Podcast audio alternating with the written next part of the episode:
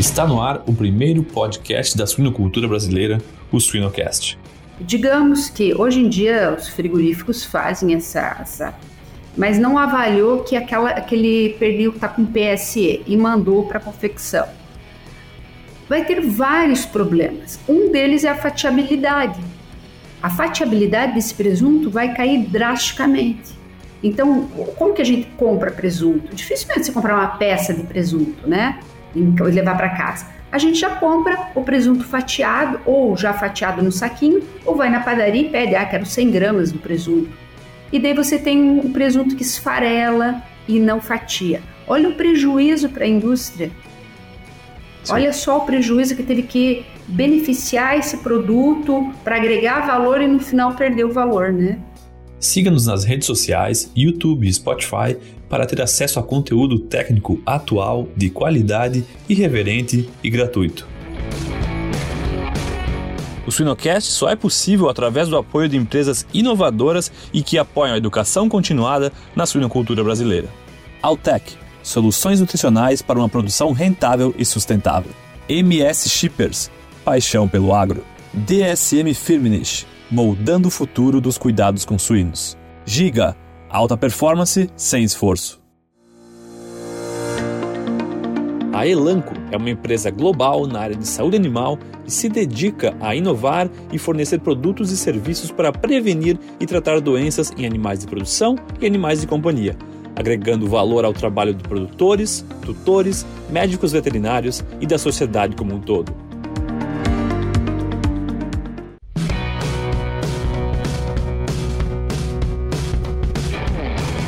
Olá, sejam todos muito bem-vindos para mais uma edição nossa do Suinocast. Esse que é um, é um programa dinâmico, um programa democrático, aberto, leve e com uma gama imensa de profissionais que fazem o programa e que também assistem. Meu nome é Guilherme Brant, eu sou host do, do programa e hoje eu tenho uma convidada especial, a Ana Maria Bride.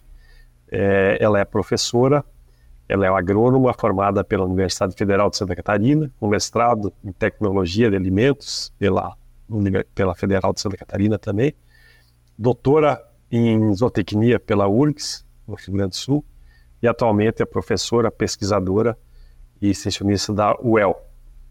Maria, a gente sempre fala que esse programa, é, a abordagem dele, quem, quem são os, quem, quem vai nos escutar aqui?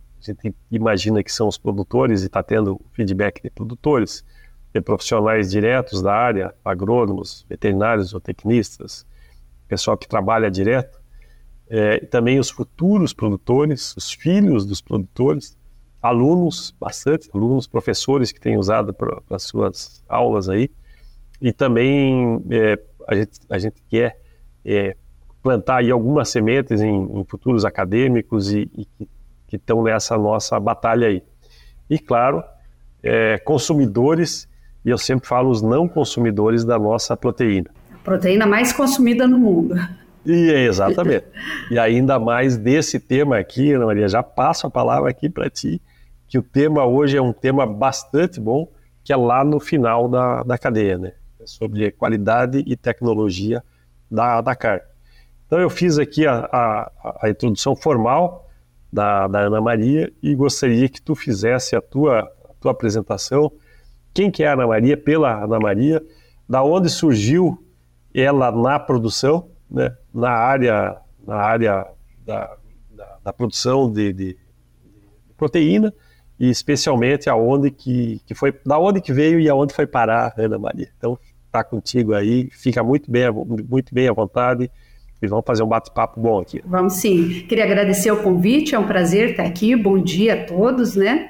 E essa é uma parte muito importante, boa, e que a gente agradece a vocês por fazerem, que é a parte de extensão. A gente pesquisa, pesquisa, pesquisa, mas muitas vezes a gente não tem acesso a todas essas pessoas que você citou: produtores, filhos de produtores, estudantes, professores de outras universidades. E a gente fica muito nessa parte de publicar artigos científicos e nos falta essa comunicação realmente com o público que vai utilizar a pesquisa. Então eu agradeço muito essa oportunidade. Bom, quem eu sou?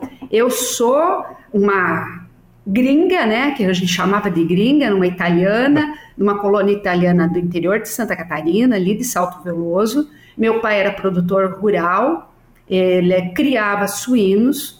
Eh, junto com os primos, eles formaram um frigorífico que chamava Unifrico, em Salto Veloso, que depois foi vendido, né? Hoje pertence a uma empresa, mas era uma cooperativa de produtores. Então eu acompanhei durante a minha infância essa produção de suínos do meu pai. Eu fui fazer agronomia porque eu sou de uma família de agrônomos, né? Tios, primos, sobrinhos agora, veterinários, agrônomos, então uma família muito ligada ao meio rural. E eu fiz agronomia e sempre trabalhei com produção animal. E quando eu terminei o meu mestrado em Santa Catarina, eu convidei meu pai, que a gente estava inaugurando um setor de produção na Fazenda Escola, né? E estava lá o reitor inaugurando o setor, os diretores de centros, todo mundo, né? E no final perguntei para ele, daí, pai, gostou de vir aqui e ver? Ele falou, nossa, você estudou tanto, tanto para fazer o que meu pai fazia, criar porco. então essa é a minha história, uma tradição que veio da família, né? E eu sempre tive muita curiosidade pela produção animal, mas tinha algumas coisas que sempre me incomodavam também na produção animal, né? Algumas práticas de manejo que eu ensinava para os meus alunos, por exemplo, a castração, mas eu sempre fazia com dor no coração, sabe? O meu pai me ajudou a criar algumas, alguns equipamentos para facilitar a contenção dos animais durante a castração e outras práticas, mas era algo assim que eu não era muito confortável e isso me causava uma certa inquietação foi quando eu decidi que eu deveria estudar mais sobre bem-estar animal. E como eu trabalho com qualidade da carne, então bem-estar associado ao bem à, à, qualidade da carne, né? Então é essa minha trajetória. Que legal. Tu vê aqui que como como a vida aproxima as pessoas, né? Ana? Eu, eu comecei, eu não comecei na, na eu, eu, trabalhei na não comecei na Perdigão, mas foi aonde eu, eu desenvolvi a parte industrial da suinocultura e em videira. Né? Conhecia todo o pessoal ali. De, Provavelmente Veloso, meus né? tios você conhecia, o Adilson Busanello é meu tio. Sim, o Adilson. E trabalhei junto com, com o Adilson. E e tinha vários, vários colaboradores nossos nas igrejas que eram os brides. É. Então, que legal que isso, e depois de tanto tempo, a gente, consegue, a gente pode continuar falando. E hoje tem bastante. Eu tenho meus primos que continuam lá, né? O Tiago, que é agrônomo, trabalha lá ainda. A Bárbara, que é farmacêutica, trabalha lá. A Mariana, que é médica veterinária. Então, tem tenho vários primos que continuam e tem produtores também, né? Tios que são produtores e... E, e, e que legal essa tua história inicial que tu fala do teu pai e, e a minha introdução que eu falei, né? Dos futuros, futuros alunos ou futuros produtores, que isso se perpetua e essa observação dele, né? Pô, estudou tanto para criar porco. Que, e que bom que a gente evoluiu né? e está aqui com ferramentas diferentes, né? Estamos falando aí é, a, a, uma distância grande, mas com, com, também com uma penetração grande para quem vai nos escutar. A tecnologia mudou muito, muito, muito, né? Que bom. É, a gente, que tanto bom. que a gente brinca que não é mais porco, agora é suíno, né? Mudou até o de nome, né? Sim. Mas é um... eu, eu, eu, eu tenho uma pergunta aqui, de, a primeira pergunta que eu quero te fazer, que está quente aqui na minha cabeça, porque semana passada eu, eu fiz uma palestra no, no Port Meet, lá em Rio Verde. Eles pediram para eu falar sobre a influência do sêmen no cevado, no, na, na, no cevado na indústria, certo? E aí, é, pegando é, uma, a primeira entrevista depois da minha palestra, com qualidade de carne, para mim, coroou é exatamente isso. E eu falava, que do momento da pessoa que está fazendo a inseminação agora, lá na grande, hoje dia 3 do, do, do 10, que nós estamos gravando aqui, a pessoa que está inseminando agora, até ela ir para o gancho, são mais ou menos 290 dias.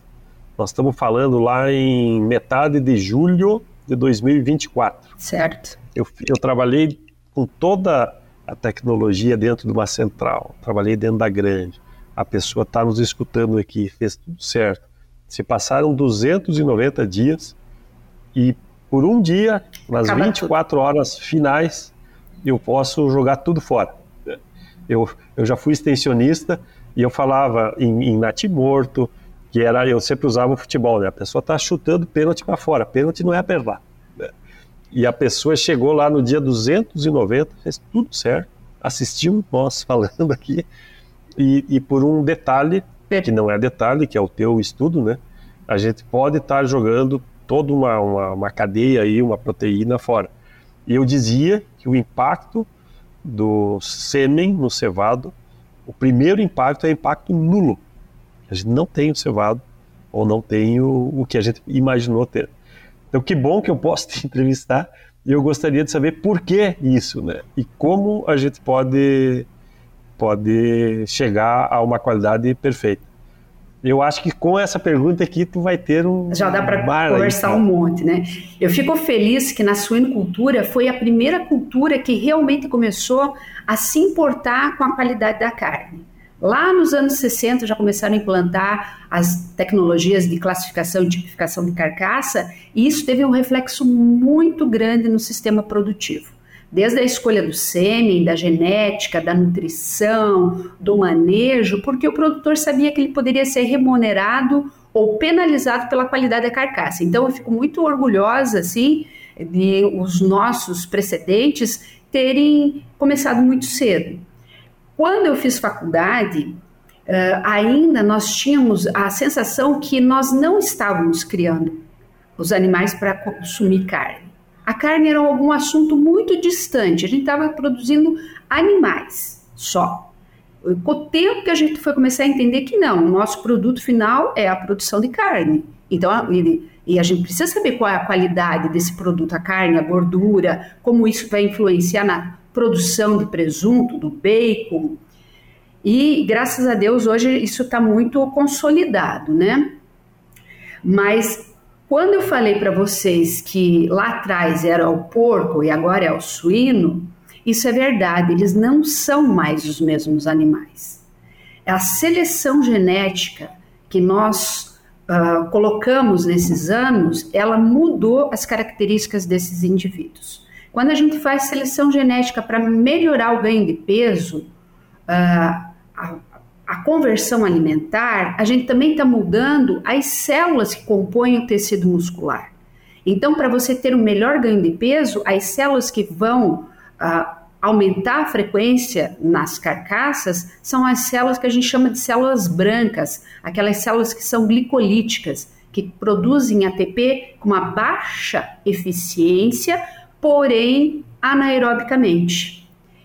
Isso já mudou completamente a qualidade da carne, porque nós temos agora uma carne mais pálida, nós temos uma carne, um tecido, uma maior proporção de tecido muscular, são animais que estão indo para o abate mais pesados, são mais suscetíveis ao estresse, à fadiga, porque todo esse crescimento, essa mudança de composição de células, o aumento do, do tamanho do animal para o abate, hoje a gente está levando animais com 125, 130 quilos, é 30% a mais do que a gente fazia há 20 anos atrás.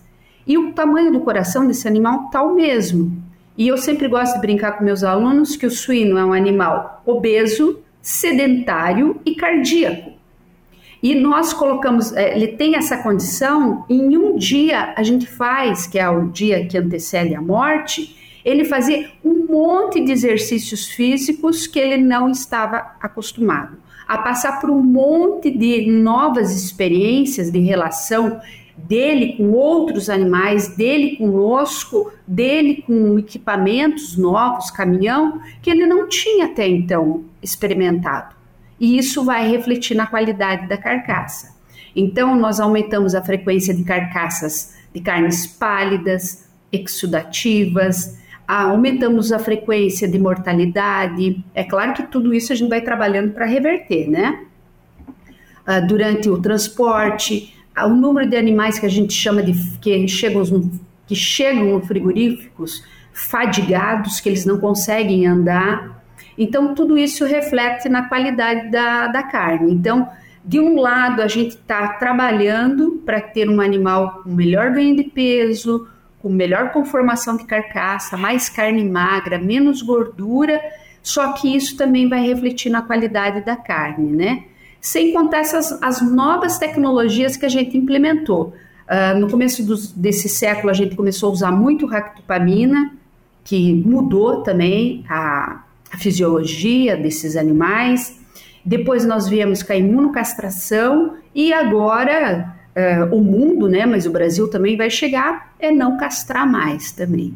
Então são novos animais que a gente precisa trabalhar com essa nova, o que nos apresenta, né, esse novo cenário que nos apresenta.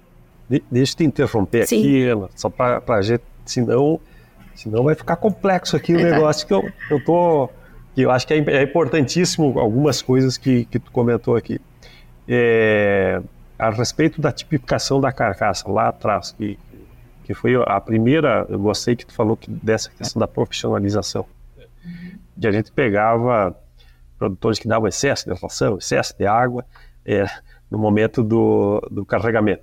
Isso se essa profissionalização, sem dúvida, o valor é, da carne ele, ele foi um grande diferencial. Sim. Depois a, a questão da, da, da, integração ou da cadeia toda, e eu gostei demais que tu falou, eu não sou um produtor de suínos, eu sou um produtor de carne. É, é, é, essa, essa é a cultura né, que a gente tem que passar. E é, eu lembro de, de, de, de ter estudado, e, e, e, quando eu vejo tu falar aqui, me, me voltou lá a, a, história atrás, eu gostaria de a gente entrar, antes da, da pactopamina, da imunocastração, no que tu comentasse aí do, do DFD e do PSE, né, que é o, me corrija, é o, é o, é o Dry, é, Firm e é, Dark, é, né, o DFD, Dark Firm e o Soft e Exudativo. Isso. Né, que eram as grandes, os grandes desafios da, da suinocultura. A gente evoluiu bastante Sim. nisso, né? mas ainda a gente, e, e, foi uma, uma questão que tu comentou muito bem, né? O, o, o, animal estressado, fadigado, ele vai dar. A gente não precisa nem, nem se preocupar, é, quer dizer, tem que se preocupar muito porque ele vai dar problema. Né? Como como eu. E, e, o animal bem maior. Né? Como eu faço pontos não negociáveis de um embarque ou do, ou do, do último dia para evitar esse tipo de, de problema.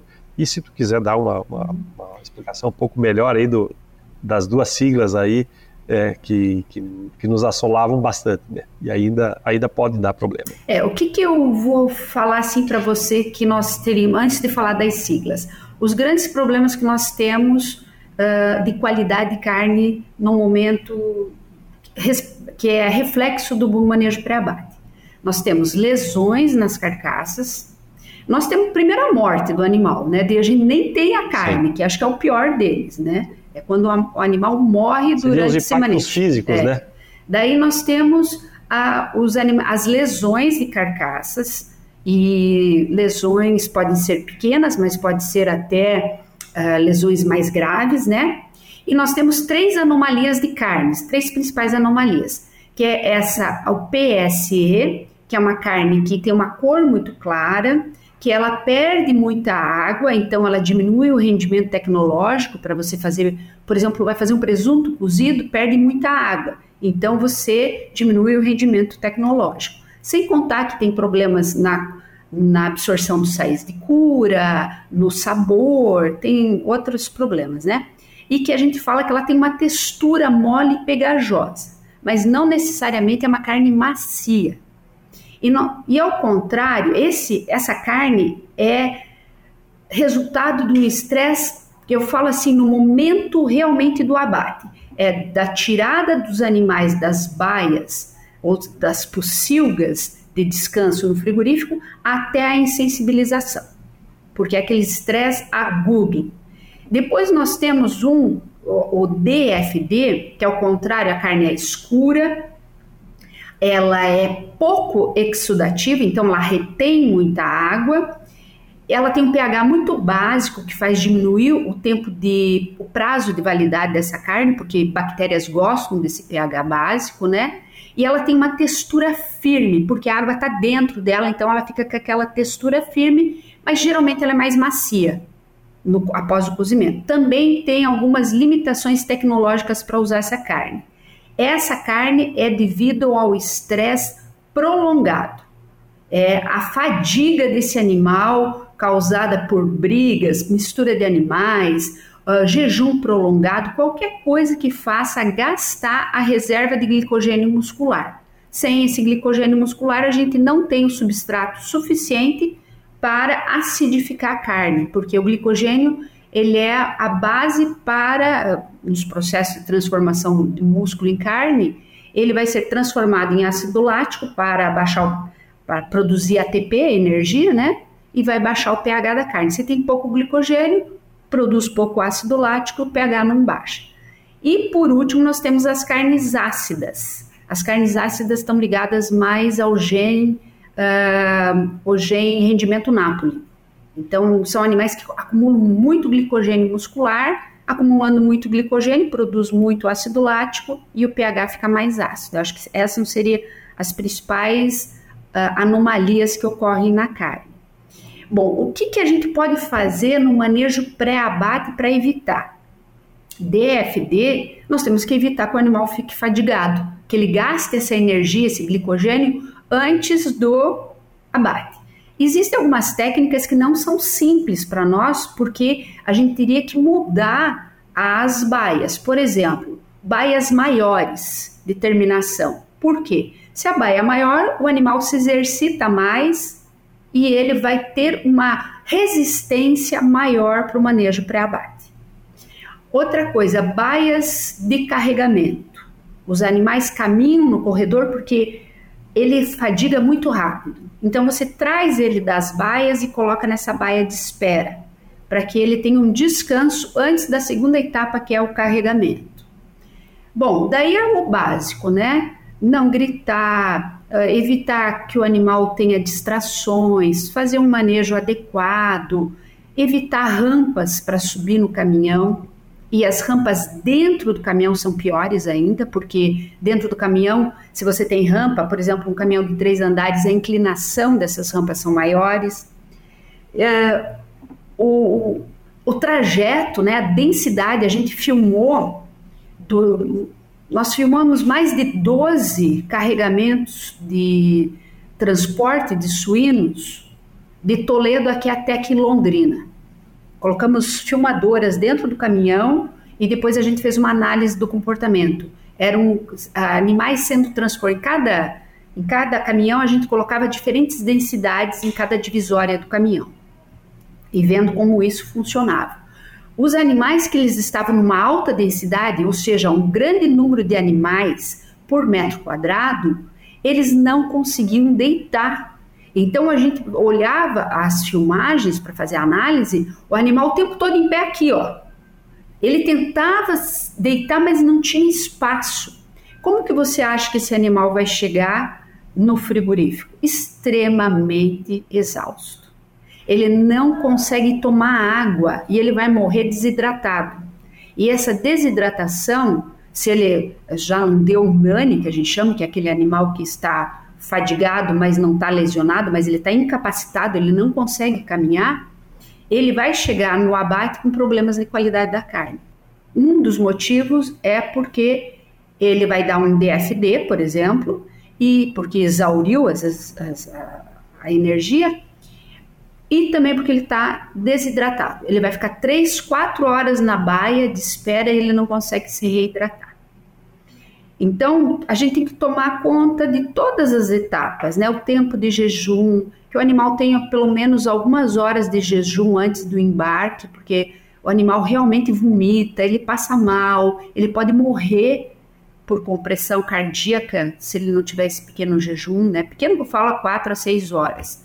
Então, cada fase tem um cuidado que a gente tem que observar, que envolve instalações, que envolve manejo, que envolve uh, treinamento dos colaboradores. Muitas vezes está mais fácil do que a gente pensa, né? Muitas vezes um treinamento de colaboradores bem feito resolve até um problema de instalações, mas algumas vezes não tem jeito. Você vai ter que mexer nas instalações para adequar. Por exemplo, Sim. tem um corredor que tem um, uma máquina no corredor, né? Em 90 graus, faz uma curva em 90 graus. Os animais vão empacar, porque ele está vendo uma barreira na frente dele. Então, ele vai parar. Se tem muitas distrações, ele vai parar. Então, algumas vezes a gente realmente vai ter que adequar as instalações. Mas é, é essa, esse conjunto: instalações, equipamentos e treinamento, né? Legal. O, o, a gente sempre fala é, as palavras da moda, né? A questão do propósito. E, e às vezes, essa tua explicação aqui, eu estou vendo aqueles lá que eu citei, produtor, o extensionista, futuro aluno, futuro produtor, ou futuro produtor, aqui é um prato cheio, né? Porque é, como eu associar, qual que é o meu propósito? O propósito é carregar os animais, é, naquele momento é, é carregar os animais, né?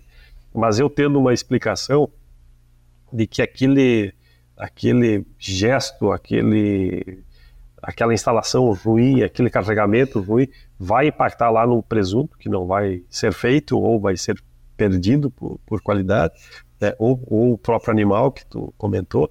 E, e, e aqui, tu, tu, colocou aqui o extensionista para ele explicar, porque às vezes o produtor ele não tem essa.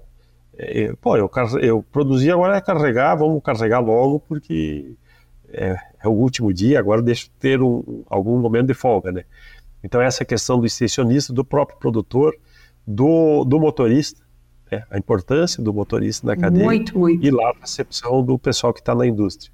E, e, eu chamaria aqui também, eu, eu, anotei os pontos aqui, né? Não gritar.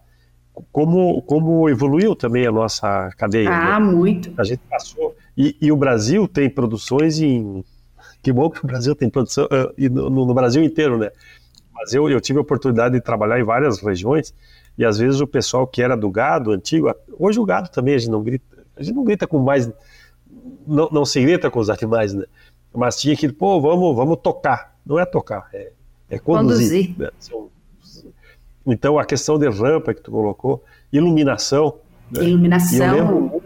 Ele gosta sempre de sair do escuro para o claro, né? E, e, eu lembro muito de uma de alguns carregamentos que eu, que eu, que eu acompanhei, é, com o Expedito, Tadeu Fátio, que ah, sim. infelizmente Faleceu. nos deixou, né?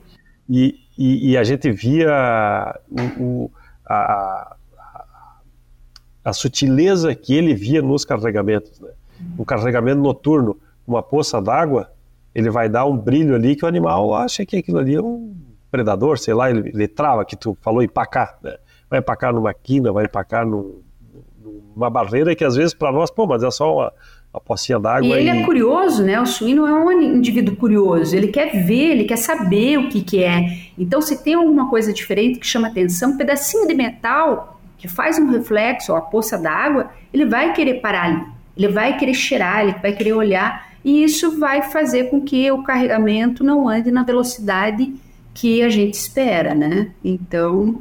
E, e, é, e essa, esse detalhe que tu fala aí, é, se, se, se, alguém, se alguém for carregar o suíno agora, nos escutando, é, prepara, vai, vai para, vai vai fazer a, a, via que o suíno vai fazer, vai caminhar hoje à noite ou no próximo carregamento e sem dúvida vai achar uma, um pedacinho de, um, de uma grade que está ali mal colocada que o suíno vai vai dar uma cheiradinha. Uma corda caída. Vai achar a corda, vai achar coisas que, ou uma lâmpada que está queimada, né, que, que não vai ser conduzido. Isso é, é, tão importante porque passou aí quatro meses da, da produção ali dentro e às vezes a, no, último dia, pô, agora é só carregar e, e, acabou o ciclo. Mas olha só a importância, assim, você pega um pernil que deu PSE. Digamos que hoje em dia os frigoríficos fazem essa, essa mas não avaliou que aquela, aquele pernil está com PSE e mandou para confecção vai ter vários problemas. Um deles é a fatiabilidade. A fatiabilidade desse presunto vai cair drasticamente. Então, como que a gente compra presunto? Dificilmente você comprar uma peça de presunto, né?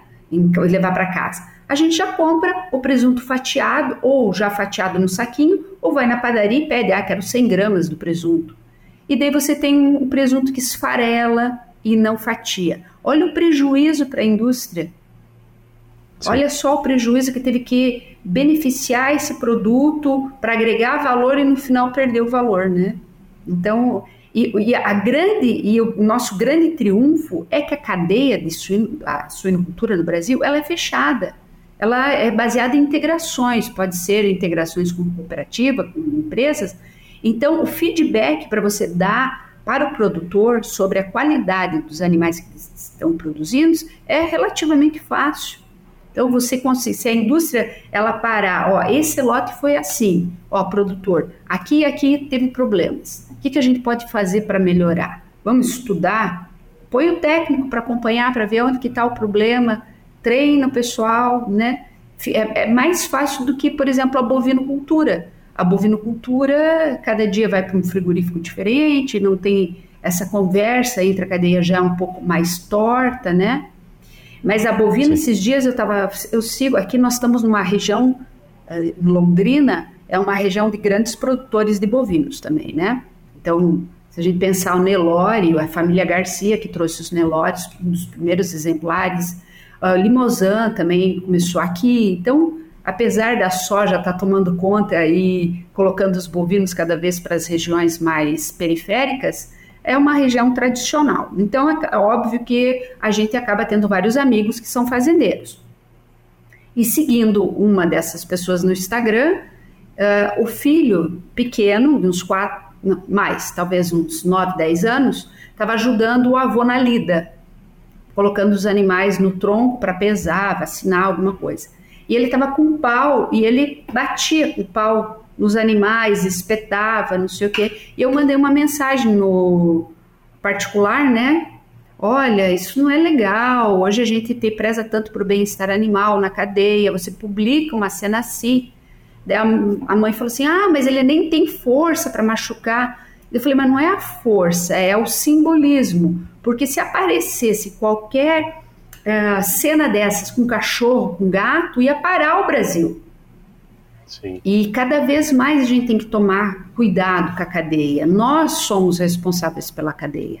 Os nossos atos refletem, depois aparece uma cena dessas ou é, que não é favorável, né? E daí uh, os ativistas veganos começam a divulgar e a gente tem que sair na na defesa, né, dizer é um fato isolado, não sei o quê. Então, acho que a cadeia inteira ela tem que se preocupar, né? Eu sempre falo assim que o bem-estar dos animais, ele é uma premissa ética antes de qualidade da carne. É um dever que nós temos com os animais. Já que o final vai ser a morte, vai. Mas até a morte nós não podemos proporcionar dor, medo, sofrimento a esses animais, porque é uma questão de ética, uma questão moral de você cuidar do indivíduo que você está, que no final vai te dar alimento, né? Então, tudo que Sim. antes de qualidade da carne, eu acho que a gente tem que pensar é, uh, sabe aquele incômodo de você ver as coisas e falar assim, não, isso não está muito bem, o que, que a gente pode fazer para melhorar, né? Acho que passa Sim. muito por é, aí. É, e, e, e, a gente vê granjas é, com, com, cenários bastante diferentes, né? A gente vê granjas com, num completo silêncio e os animais é, respondem muito bem Sim. a isso, né? Então, é, é, importante ter esse comentário de que é, é possível sim, né? É possível tranquilamente conduzir animais, é, tratar animais com... Com muito respeito, né? Sem grito, né? E, e, a condução tranquila. Um fato bem fácil da gente ver se os animais estão sendo bem tratados numa granja, se é você entrar dentro da baia e ver a reação dos animais. Se eles reagirem com tentativa de fuga ou com medo, é porque não está legal. Se Sim. eles não tá, não estão nem aí com você, é porque eles têm uma boa relação humano-animal. Então é boa, muito pode. fácil para um auditor uh, ver como é que é a relação dentro de uma granja, né? São, são, são os gestos que, que para quem não conhece, são às vezes nem sabe que a pessoa já está auditando num simples caminhar, né? É importante isso. É. O, o, uma coisa que, que, eu acho que é importante, um, quando tu estava falando, a questão do presunto, né? Hoje, hoje a gente vê presuntos de excelente qualidade. Eu ia falar do, do, do outro ponto, do, do, do, farelado aí que tu estava comentando, mas do compromisso nosso, né? Se eu hoje de manhã comi um presunto em casa ou no hotel bem feitinho, é porque a cadeia está funcionando bem. Sim. Agora, se eu tiver com ele esfarelado ou antes de eu reclamar para o dono da padaria, que talvez está com a fatiadora estragada, pensar se não, se, se, não foi uma parte minha falha na cadeia que de não ter falado ou de não ter dado esse recado aí para o filho do produtor, né? a, a, importância da, de fechar toda a cadeia. Mas olha só, só como o estresse afeta o bacon, por exemplo. Você já pensou? O bacon Sim. quase não tem carne, mas o estresse afeta até o bacon. Por quê? O estresse ele é desencadeante de oxidação. E a oxidação, tanto oxidação lipídica, oxidação do ferro da mioglobina, oxidação da cor, né? O ferro oxida, muda a cor, e oxidação de proteínas. Então, por exemplo, uma carne oxidada, ela é mais dura, porque ela oxida as proteínas, que é a calpaína, por exemplo, que faz a maciez da carne. E quando começa um processo, então, o animal se estressou no momento pré-abate, começa a desencadear as reações de oxidação, que tem três fases, que é a iniciação, propagação, uma vez que começa é, é uma progressão geométrica. Um vai aumentando, que aumenta, aumenta, aumenta, né? E até ter a terminação. Se você tem um, estresse pré-abate, vai começar a oxidação na gordura. Vai diminuir o prazo de validade desse produto, porque já começa a oxidação mais cedo. Olha só, um estresse lá no bacon, né? Numa gordura que a gente nem, nem pensa, né? Sim. Antes eu, eu dei o, o cortezinho aí na, nas, nas, nas evoluções que a produção teve, né? Que tu estava citando. Vamos pegar pelo menos três grandes aí, né? O, a elevação do peso, que a gente acostumava com, com, com, com animais aí de 100, ao redor de 100 quilos, 135, hoje 140 quilos já é uma realidade em muitas indústrias. O uso de, de, de, de dos, dos, partidores aí, beta, é, a beta né? e, e, a, e a imunocastração. Né? O, o, dentro desse pacote aí, o animal maior, que tu comentou lá, é cardíaco, é obeso e. Sedentário. Ele é grande, né? E sedentário. E, e com algumas associações. É, vamos jogar mais aí nessa, nesse caldo aí a questão da, da densidade, é, a questão de vários é, produtores novos que às vezes não têm o, né, a expansão da suinocultura traz um desconhecimento, né, de, de, de, uma, uma falta de, de, regularidade, vamos dizer assim, na produção até que a pessoa aprenda. Né? O, o, o, o que, que a gente pode conduzir melhor aí para ter todo, tudo isso e, e a gente não, não ter que. Eu, eu, imagino que essa tua cadeira na universidade seja uma cadeira quente sempre, né? Porque sempre tem assunto para falar. Sempre, sempre. Sempre tem novidades que vão mudando, né? Eu, o, o, o que fazer nesse pacotão é, aí? Eu acho assim, ó, a gente conseguiu aumentar muito o peso de abate uh, genética, né? Conseguimos produzir animais mais pesados com menos deposição de gordura, mas eu acho que teve um impacto muito grande no começo desse século da ractopamina, né? Quando a ractopamina entrou, por ser um repartidor de nutrientes, ela aumentava a massa muscular e já diminuía a espessura de toucinho, né? Então foi um grande revolucionário que hoje nós temos limitações de uso, países que proíbem, é, é um contaminante muito grande, você consegue detectar partes por bilhão, então tem que cuidar muito da cadeia, porque se, se uma indústria está exportando para um país que não pode ractopamina, então nós temos que tirar a ractopamina daquele, daquela cadeia, né? Mas em seguida veio outra história que eu acho que foi a grande revolução desse século da suinocultura, que foi a imunocastração. A imunocastração ela resolveu um grande problema de bem-estar, que era a castração cirúrgica. Castração, quem já fez castração uh, sabe que provoca dor, só escutar uh, o berro né, dos suínos quando estão sendo castrados, o comportamento do animal após a castração, ele sai todo balançando, ele demora para andar normalmente, o risco de morte, o risco de infecções, etc. e tal, né? Então, eu acho que a, a imun... e, e, no momento e no momento que tem vários partos acontecendo naquela semana, é, né? além de tudo concentrado, né? Então, eu acho assim que ela foi uma grande revolução. É, acabou com um dos maiores problemas de bem-estar animal. É claro que a gente tem outros, canibalismo, que estamos tentando resolver com nutrição, com distração para os animais, uh, qual outro? Desgaste dos dentes. Bom, tem, mas eu acredito que a castração era um dos piores. E fora isso, permitiu que o animal tivesse melhor conversão alimentar, melhor desempenho, porque você está levando esse animal com a testosterona, que é um hormônio anabolizante, até uh, quase quatro semanas antes do, do abate, porque só na segunda dose que ele vai ficar realmente imunocastrado, né? Que vai cair Sim. a testosterona.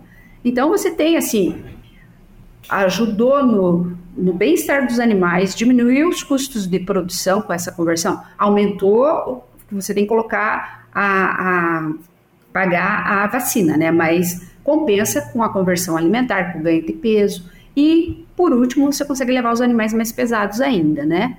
Então uma mãe por parto você conseguiu aumentar em 30 vezes 10, 330, 360 quilos. É uma carcaça de boi que você coloca aumentando esse peso de abate, né? É um ganho muito grande que a gente tem.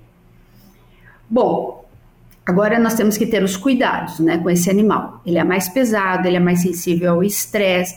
E, novamente, muito treinamento e adequação. Adequação dos caminhões, caminhões, não esses caminhões de três andares com rampa interna, tem que ser revisto para esses animais pesados. Imagina assim, se um animal de 100 quilos já tinha dificuldade em subir, coloca agora com 130, 30% a mais de peso, é que nem a gente. Quanto mais obeso a gente tiver, os joelhos vão desgastando, a gente vai tentar fazer um exercício, a gente vai ficar fatigado antes. Eles são, são seres né? Como nós. Então, ele sente o que a gente sente também. Então, a gente vai ter que começar a adaptar. Vamos querer levar esses animais 140, 150, 160 quilos? A gente vai ter tecnologia para isso. Tanto que a Europa já tem abate de animais pesados, né? Eles consideram acima de 160 quilos. Mas nós temos que adaptar a cadeia a isso. Não dá para querer fazer como a gente fazia. A altura, por exemplo, entre a, um nível do caminhão e outro? Qual a altura que nós estamos? Tem espaço para o animal ficar em pé e circular ar também? Então a gente sempre, sempre pensa na densidade, né? Quilos de animal por metro quadrado. Mas e a altura desses caminhões? Estão adequados? Não estão? Então, uh, não dá para a gente mudar um ponto da cadeia, que é o peso do abate, sem ver todo, todo o resto. A nutrição corre rápido, né? Aumentou a nutrição, já está adequando uma nova dieta para aquela fase. Agora, o manejo, as instalações precisam também acompanhar. Senão nós vamos ter problema. Já temos, né? Mas, Mas a cadeia se adaptar rápido. É, eu, eu, eu, eu iria te perguntar aqui de, de alternativas, né? Alternativas que estão surgindo. Mas, mas eu acho que a grande é, antes de a gente pensar em alternativas, pô, tô, tá aumentando, vou usar tal.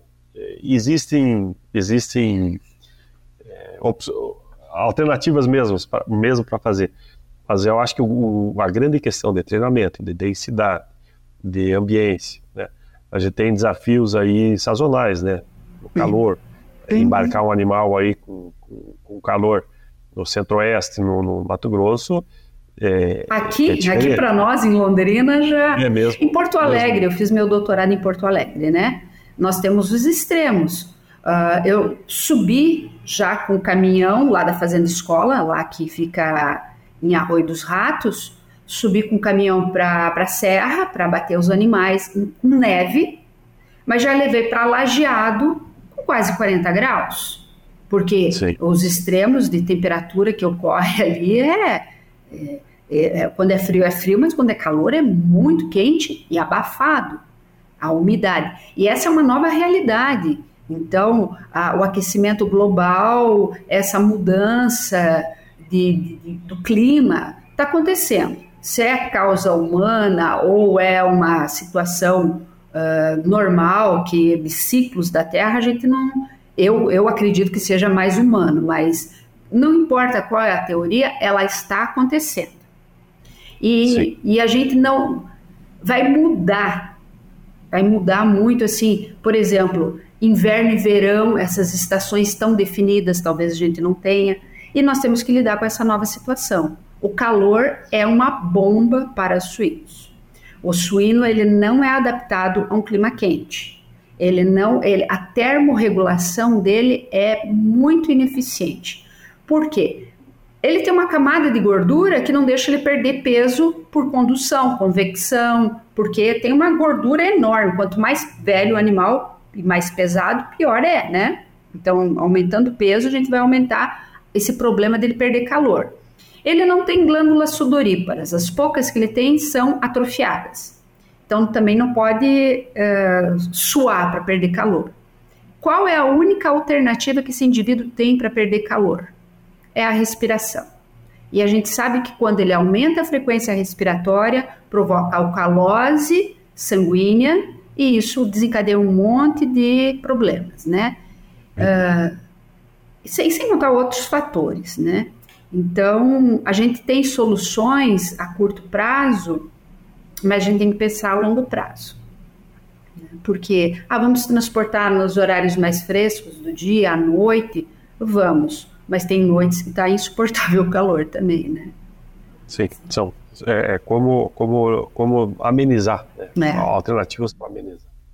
E, e, e, toda a cadeia tem que estar tá, tem que estar ciente né, dos porquês que estão sendo feitas as. E eu acho que também estudar, né? Uh, o Brasil, ele, a cadeia, ela precisa uh, entender. Eu acho que ela entende já bastante. Eu acho que já foi pior, mas que a pesquisa é fundamental.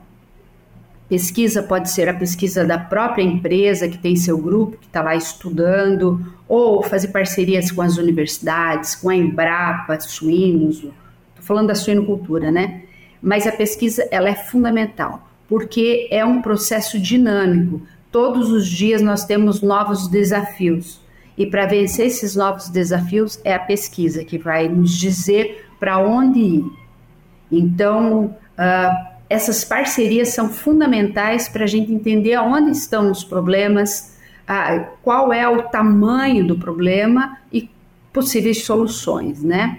Eu vejo assim que cada vez mais, pelo menos aqui na, na nossa universidade, tanto as empresas que trabalham com nutrição, as empresas que estão preocupadas com manejo, uh, com transporte, têm nos procurado para resolver casos pontuais e, e, é isso que tem que ser feito, porque nós vamos ter muitos desafios, uh, sempre tivemos, né? Nunca foi fácil, né? Mas eu acho que essa parte climática é, pelo, não só pelo aumento das temperaturas, mas também pelo aumento do peso dos animais e a dificuldade que ele tem em dissipar o calor, vai trazer grandes desafios que a gente precisa saber como resolver. E que bom, né? A gente conseguiu é, passar por tantas mudanças, né? E a prolificidade, o, o, peso, o tamanho, né? E, e, e, a expansão da suinocultura que eu vinha falando de, de pessoas novas entrando. Sim. Que bom que que são desafios que a gente vem, vem superando. Né? Ah, eu, eu, gosto de uma frase que o professor Caio, que trabalha comigo aqui, ele fala assim: a suinocultura é para quem gosta de emoção, é para quem gosta de estar tá sempre sendo desafiado, estudar, porque nunca acaba.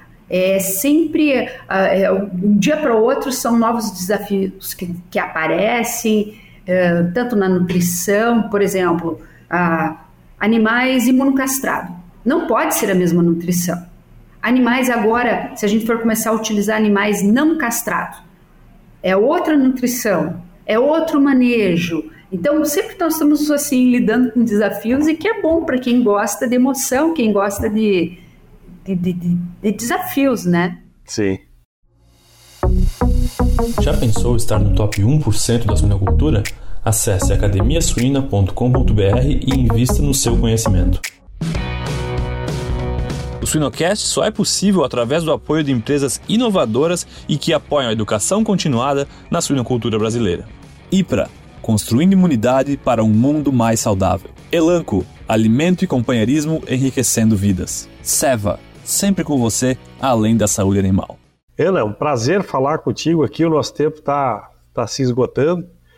O, um, um, lado mais leve agora da, da nossa, do nosso bate-papo. O, o, teu pai ainda está em Salto Veloso? Ele... Não, meu pai já faleceu, infelizmente. É, uhum. Mas, mas, mas tá, tá, nos acompanhando aqui com certeza, ah, orgulhoso. Com certeza. um prazer ver que, que um, um, uma família né, que, que começa lá do, do interior de, de Santa Catarina está nos dando uma aula aqui para o mundo, né? De, de, como produzir isso. Isso dá orgulho. Ah, obrigada. E, sem dúvida, tu, tu deve ter acompanhado no, em toda a tua família é, pessoas que se espelharam em alguém ali na, na, na, região tinha as agroindústrias, tinha as, as, integrações, as mini integrações, enfim, tudo que a, a, potência que virou cidades pequenas daí como Salto Venoso, mas é um, é um orgulho. Eu até estava eh, me preparando para agora, em 12, feriado 12 de outubro, voltar para Salto Veloso. A gente tem sítio lá e tem meus tios que moram lá, tudo, né? Infelizmente não, não deu certo essa viagem por outros motivos, mas eu sempre tive muito orgulho da, das nossas origens. O orgulho assim de ser pequeno produtor, uh, de conseguir mesmo assim dar educação para os filhos. Meu pai, meus pais sempre priorizaram. Nós somos em oito, né? Não foi fácil criar oito filhos, né? Mas eles sempre deram muita prioridade, tanto que quando nós éramos pequenos ele se mudou para Caçador, porque lá tinha o Colégio dos Irmãos Maristas, era uma cidade um pouquinho maior que oferecia um estudo melhor, né? Para a gente poder estudar, porque ele acreditava que ele sabia também que uh, oito filhos em uma única propriedade rural pequena não ia sustentar uh, todo mundo, né? Então que ele tinha que dar novas, novos horizontes para a gente. Mas sempre que eu vou lá, eu tenho meu tio que é agrônomo em Salto Veloso, é agrônomo da prefeitura, e meus primos que trabalham ali na região. É uma qualidade de vida que a gente tem ali, de comunidade, o cuidado com o próximo, o lazer, é, porque a gente acha que só na cidade grande tem lazer, não, lá tem banho de cachoeira, lá tem montanha, tem motocross, tem um monte de coisa para ser feito. Então, assim, é, um, é muito, eu tenho muito orgulho de onde eu vim. Eu, eu ia ter perguntado o teu hobby, né? Mas deve estar tá muito envolvido com isso aí, né? Coisas, coisas para fazer fora da universidade ou fora do trabalho para nos alimentar de uma maneira diferente? É, eu sou skatista. Meu grande hobby ah, é? é? andar de skate. Mas também Olha. eu gosto muito de tudo que é esporte, né? Eu gosto de andar de bicicleta, luto muay thai. Então, assim, sempre que eu tenho um tempinho, acordo sempre muito cedo para poder fazer alguma coisa, né? Mas a minha paixão mesmo, desde pequena, é o skate e eu sigo com ela. Que legal. São, são, são surpresas que a gente vai tendo aqui com, com cada pessoa que a gente entrevista, é um, é um crescimento. E, e também, né, não, é, a gente não, não, não precisa seguir modas, né? Não, não. Pô, eu quero ser skatista, eu vou ser skatista, quero tocar violão, eu quero... Que legal. Alguma, alguma recomendação que tu nos dá aqui para no, nos finalmente aqui de algum livro que tu está acompanhando, uma série, ou ou tu já deu um baita recado aqui do esporte, né? Tem, tem um filme que eu gostaria de indicar. Ele não é novo, já está no, ah, tá no Netflix há algum tempo, que se chama Coreia em um Prato. É sobre como a Coreia come a carne suína, as várias formas de preparo e a importância que tem para aquele país a carne suína. É lindo, lindo, lindo filme. A, a, fotografia do filme é lindo, os pratos são lindos, dá vontade de você ir correndo para a Coreia só para aproveitar a gastronomia local. E tem formas inusitadas de preparar a carne suína. Então eu recomendo muito assistir a Coreia em um prato. Muito legal. Vou pedir para o pessoal sugerir aqui. E eu tive a oportunidade de ir para a Coreia e quando eu fui para lá, eu voltei dizendo que o, o, outro lado do mundo é aqui. É? é porque é impressionante a qualidade de vida, a, a felicidade das pessoas e, e como, como vivem. Né? Muito legal. Nós estamos encerrando aqui, Ana, te agradeço de coração aqui o, a, a troca de experiências, né? É uma aula de, de fisiologia, uma aula de, de da onde vai o nosso produto, né? É a primeira entrevista minha em relação à qualidade de carnes, né? A gente sempre traz traz pessoas, o primeiro foi o Cleandro que falou lá do bem-estar e depois toda a produção que, que veio vindo, né? mas a primeira vez que a gente fala especificamente do, do produto final. Ah, que bom. O Cleandro então, é nosso parceiro aqui, tá sempre. Ele fez doutorado aqui na UEL conosco, é, foi orientado pelo professor Caio, e eu tive a oportunidade de conhecer o Cleandro quando eu fiz meu mestrado. Não, eu fazia doutorado. E no Rio Grande do Sul ele fazia mestrado e a gente estudava para as provas de estatística juntos. Então é nosso parceiro aqui, é nosso, é meu vizinho também aqui em Londrina, né? Então é Legal, foi uma safra boa essa, essa ida. Tá? Foi, foi. Mas eu que agradeço por estar aqui, Guilherme. Foi muito prazeroso, uh, me fez lembrar muito assim minha infância, minha juventude, né? E as coisas boas da vida. E também para poder falar um pouco do que a gente pesquisa, como eu falei, a gente fica muito na academia e se preocupa muito em publicar artigos com os resultados, mas pouco falar com diretamente para o produtor, né, ou o extensionista que está lá na ponta. Então, eu agradeço muito essa oportunidade. Que legal. Muito obrigado, então. E a gente se vê por aí numa, numa uma curva aí da suinocultura. Então tá, até mais. Um churrasco de, um churrasco, churrasco de uma carne bem produzida e, e qualidade. Um grande abraço, obrigado. Com certeza. Um abraço. Tchau.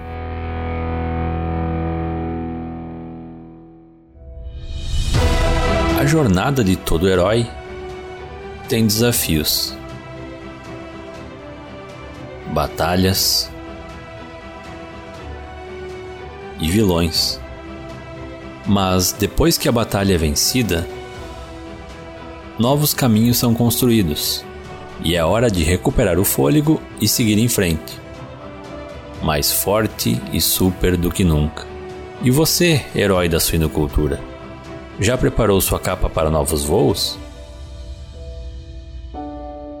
Swine Talks 2023, 5 e 6 de dezembro. Juntos somos mais super do que qualquer obstáculo.